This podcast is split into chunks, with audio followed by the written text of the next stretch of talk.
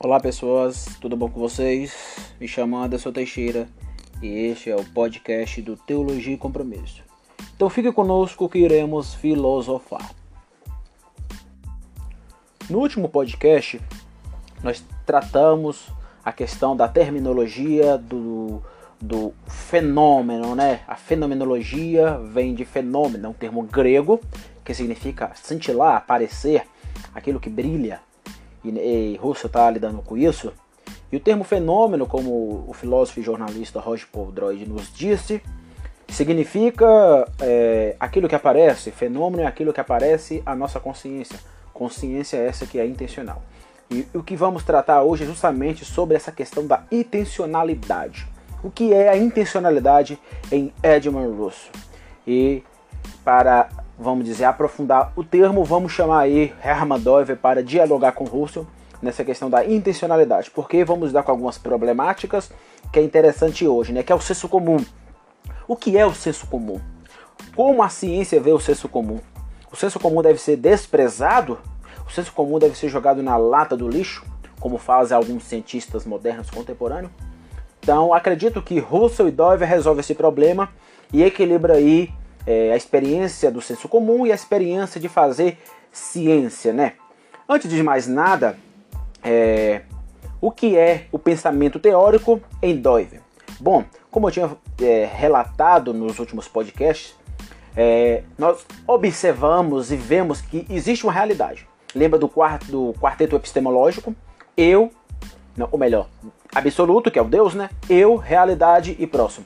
Então, dentro do princípio do eu e da realidade, nós vamos encontrar a preocupação de Edmund Russell, ou seja, colar esse eu intencional consciente na realidade objetificada das coisas, do mundo lá fora, né, do mundo coisificado, do mundo dos entes, daquilo que eu chamo de ser ente, ser intermediário e ser sujeito.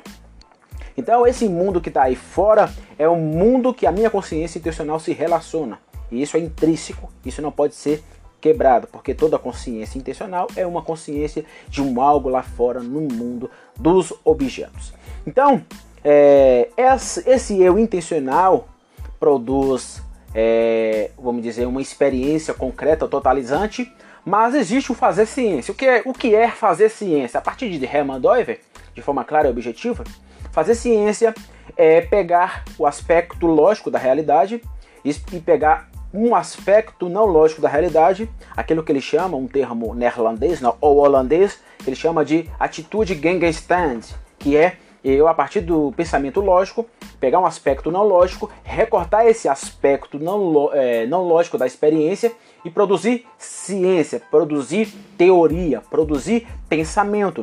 Então observe que são 15 aspectos, né? eu tinha falado, numérico, espacial, movimento, físico, biótico, psíquico, lógico, histórico, linguístico, social, econômico, estético, jurídico, ético e pístico, ou fé, ou confiança, né? para usar uma terminologia de um dos grandes doiverdianos hoje aí, o Roy Klaus, confiança. Então, esses 15 aspectos a gente experiencia na, na vida concreta, que a gente vai falar hoje, na intencionalidade da nossa vida concreta. Porém, é, o homem tem um pensamento analítico, racional, lógico. É por isso que a maioria dos filósofos vai reduzir o homem, vai colocar o centro do homem dentro dessa perspectiva da razão. Então a razão é o centro de tudo. O homem é um animal racional, absolutiza esse aspecto e coloca no centro do homem. A gente sabe que não é assim, né? O aspecto lógico não é o centro do homem, é apenas um aspecto relativo que está refratado neste próprio eu, segundo o princípio do quarteto epistêmico, né? Então, o pensamento lógico está inerente no homem. Então, o homem está ativo né, no aspecto lógico, e a partir dessa dimensão, de forma empírica, acredito eu, aqui o empirismo e o racionalismo possuem momentos de verdade. Então, cristãos que bebem apenas do racionalismo, no contexto epistemológico, né, que bebem só do racionalismo, só do empirismo ou só do subjetivismo, estão errados porque existe momentos de verdade tanto no racionalismo quanto no empirismo, e eu acredito que o empirismo pode ser chamado para o debate na questão da, da cientificidade, né, do, do fazer ciência. Então, é, o pensamento lógico vai recortar um aspecto da realidade. Por exemplo, eu, Anderson, vou usar o pensamento lógico, analítico e vou recortar o aspecto, o décimo aspecto da realidade, que é o aspecto social. O que vai sair aí dessa atitude Gangan Stand?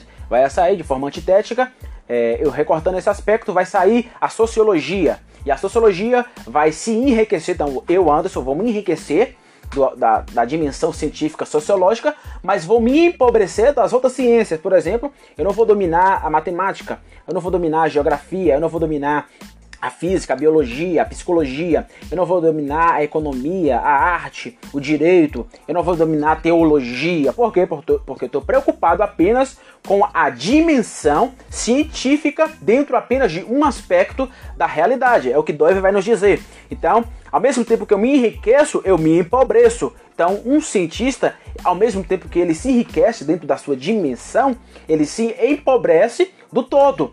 Então, o todo não pode ser, é, vamos dizer, demonizado. O todo não pode ser refutado. E é aqui que está a grande questão. O todo. O que é essa totalidade? O que é esse todo que o homem vivencia? Porque é comum hoje o cientista querer refutar a, a atitude pré-teórica, né, como diz o Doyle.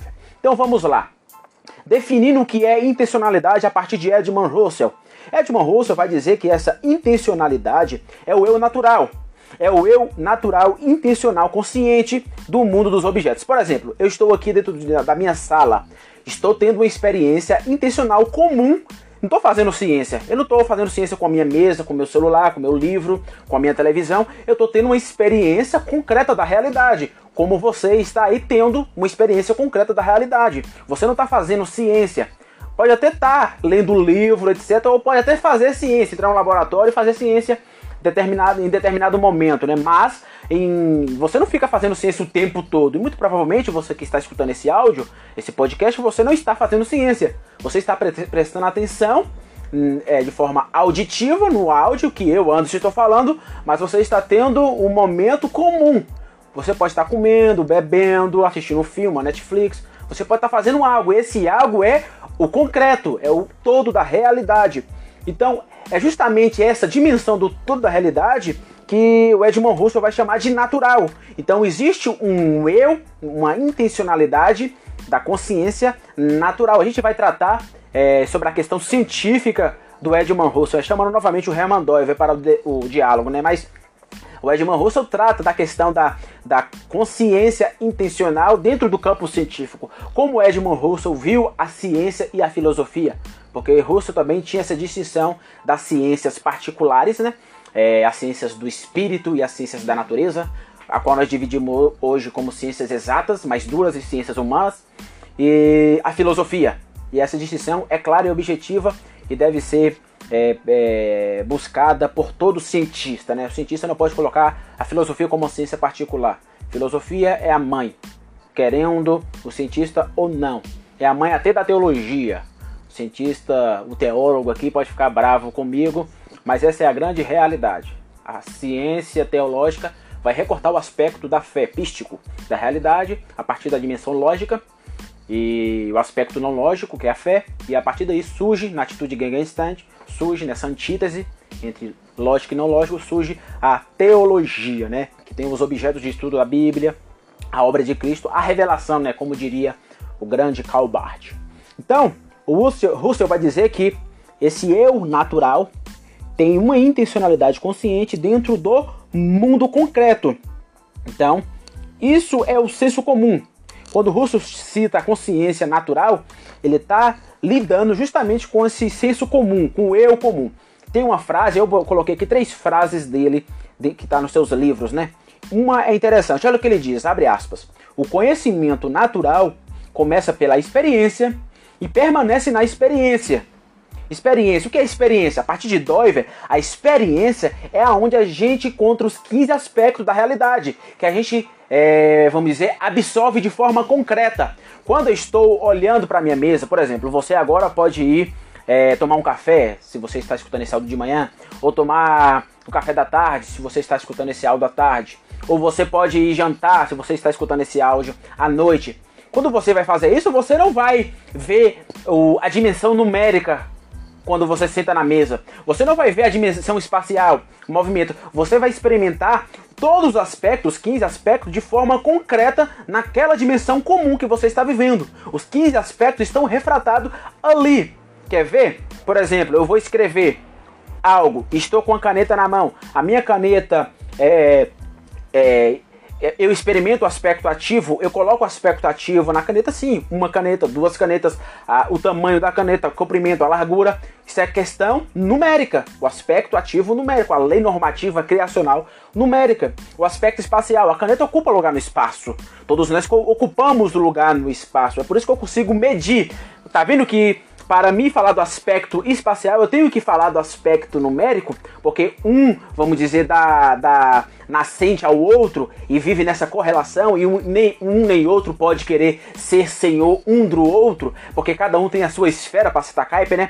Cada um tem a sua esfera de soberania modal irredutível. Então eu não posso reduzir o aspecto numérico ao aspecto espacial e vice-versa. Então, essa caneta é vista no aspecto numérico, espacial, movimento. Eu posso movimentar, eu ser sujeito movimento, a, a, a, caneta para escrever. Eu posso pegar essa caneta e ver a dimensão física, porque eu pego, ele é coisa, ele é ente. Eu posso muito bem ver a dimensão biológica, quais foram as a questões da natureza que foram tiradas da natureza para poder essa caneta vir a existir. Eu posso ver a dimensão psíquica, por quê? Porque eu posso pensar sobre a caneta. A caneta não pensa, porque ela é um serente. Eu vou explicar isso posteriormente. Ela é um serente é, artefatal, é um serente modelado. Mas eu, como ser sujeito, posso pensar sobre a caneta, ou seja, aspecto psíquico. Eu posso muito bem ver que a caneta ela escreve, dimensão lógica. Eu posso muito bem ver é, o impacto cultural que a caneta é, teve na cultura brasileira, questão histórica cultural.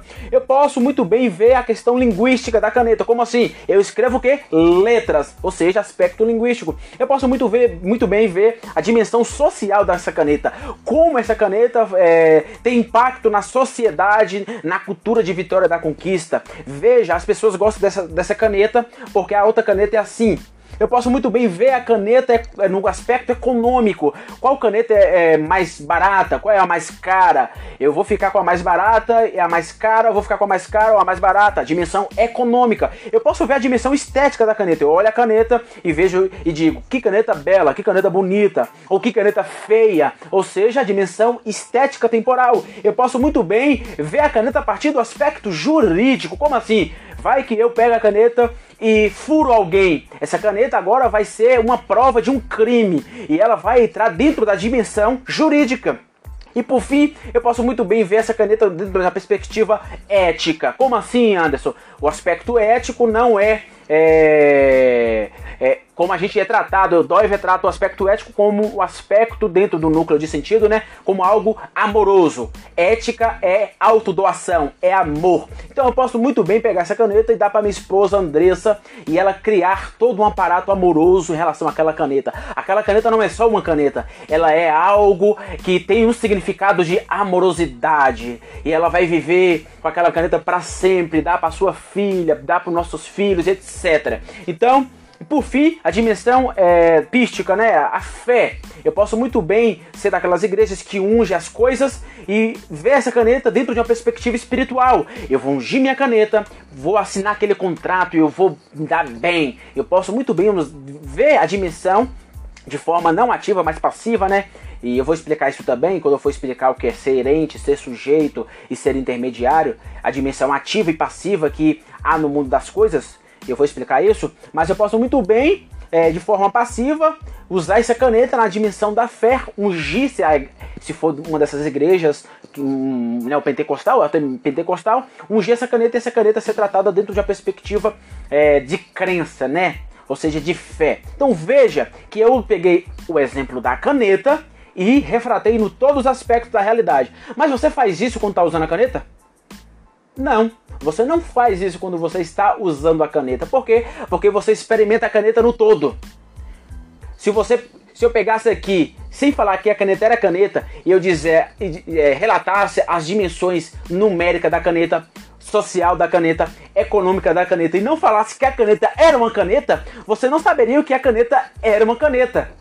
Tá entendendo? Você que está escutando esse áudio. Então, é, a dimensão da intencionalidade natural é justamente lidando com esse eu concreto.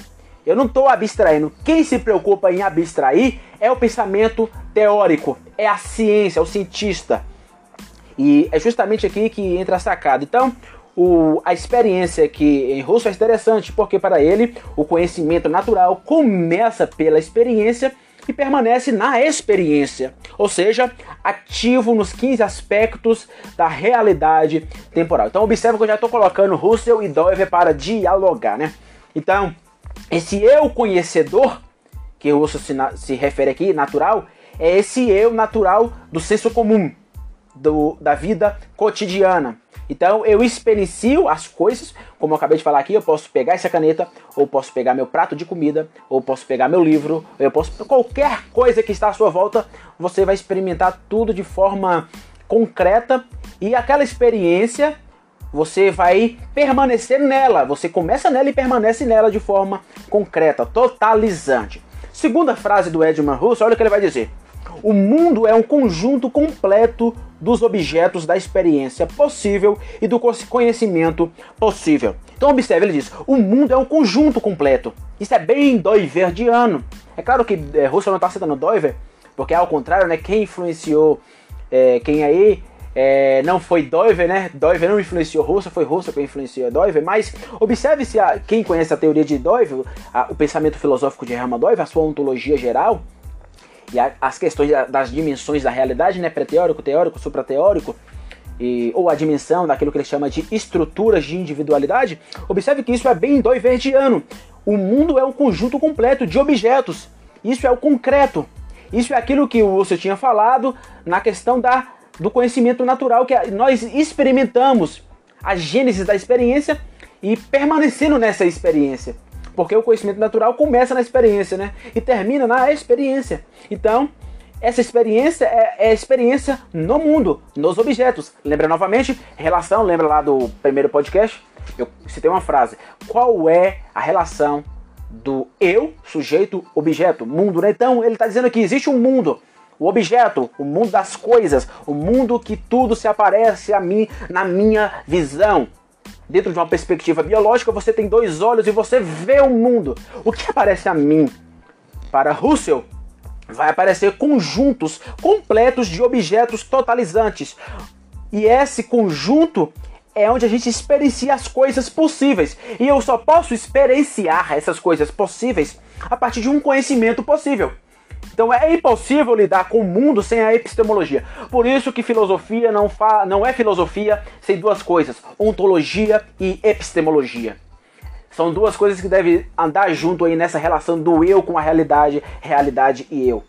Filosofia sempre é isso, um autoconhecimento de si e conhecendo esse mundo lá fora. Porque é impossível fazer filosofia sem o eu e sem a realidade. É, isso deve ficar é, claro e objetivo. E por fim, para terminar essa primeira parte de, dessa, dessa dimensão aqui de doiverdianizar a intencionalidade russeliana, a outra frase do Edmund Russell, olha o que ele vai dizer, abre aspas. Esse, essa frase, a primeira que eu tinha dito, está na a ideia da fenomenologia, o livro do Edmund Russell. E essa frase também que você está aqui também está nesse livro. Olha o que ele vai dizer. Abre aspas. O conhecimento do universo é algo de singular. Fecha aspas. Então veja, é singular. O mundo que a gente experiencia, naquilo que Edmund Russell chama de conhecimento natural, a naturalidade do mundo, o mundo concreto, o senso comum, né, para ficar claro, é singular. O universo é singular. Só que em Dói, o universo também é diversidade. Veja que aqui há, é, há, há um olhar doiverdiano trinitariano. O que é a trindade, Anderson? Você pode criticar a Trindade a partir de uma dimensão teológica. Conheço amigos que criticam a Trindade é, e é discutível essas críticas, mas isso deve ficar claro.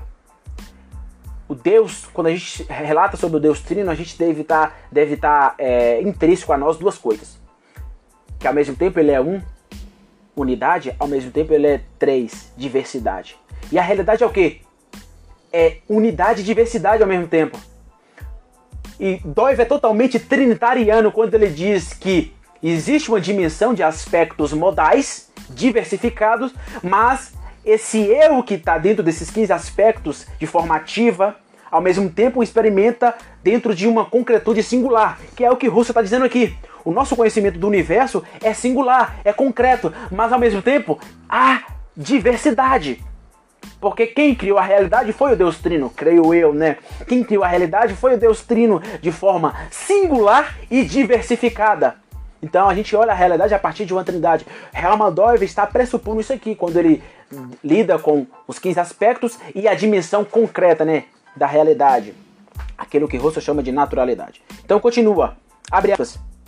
O conhecimento do universo, para citar novamente, né, é, do universo é algo singular. É sempre um momento na corrente da consciência. Então ele nunca tira, lembra? Veja bem, ele nunca tira a consciência aí quando ele lida com o mundo lá fora do universo, esse universo singular. Então, esse eu epistêmico, porque é impossível lidar com o um mundo objetificado, ontológico, sem epistemologia, esse eu epistêmico está dentro de uma corrente de consciência e o próprio universo, segundo Edmund Russell, está aí. Então veja o que ele diz, ó. É sempre um aumento na corrente da consciência. O próprio universo que aí está dado na evidência, não é algo de singular, mas sim um univers, universal, portanto, transcendente em sentido verdadeiro. Então, Edmund Russell deixa claro aqui a singularidade que há no senso comum. Então, isso deve ficar claro. O que é a intencionalidade natural em Edmund Russell? É aquilo que chamamos de senso comum.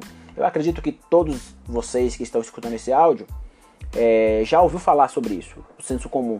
E muito provavelmente, se você fez universidade, fez algum curso na faculdade, é, ouviu falar do senso comum de forma pejorativa. A gente vai tentar desconstruir hoje isso aqui, é, tentando colocar o senso comum no seu lugar, lhe dando as devidas propor proporções, né? sem demonizar e sem divinizar, né? que é o que a gente tem buscado fazer numa época de reducionismo que vivemos dentro daquilo que Balma chama de modernidade líquida. Né? Então, essa foi é, a primeira parte dentro dessa questão, né? A primeira parte não da, dos podcasts, mas a primeira parte ao tratarmos do senso comum. E semana que vem vamos tratar sobre é, o senso comum em si e vamos entrar aqui em alguns pensadores que pensaram essa questão do senso comum. Que é o senso comum? Sempre tendo Hermann Doiver e Edmund Russell para dialogar ali, né? Porque eu tinha dito que eu, eu iria doiverdianizar a intencionalidade rosseliana. Então a gente vai fazer isso desmistificando algumas coisas. Então, muito obrigado. Até a próxima. Valeu. Tchau, tchau.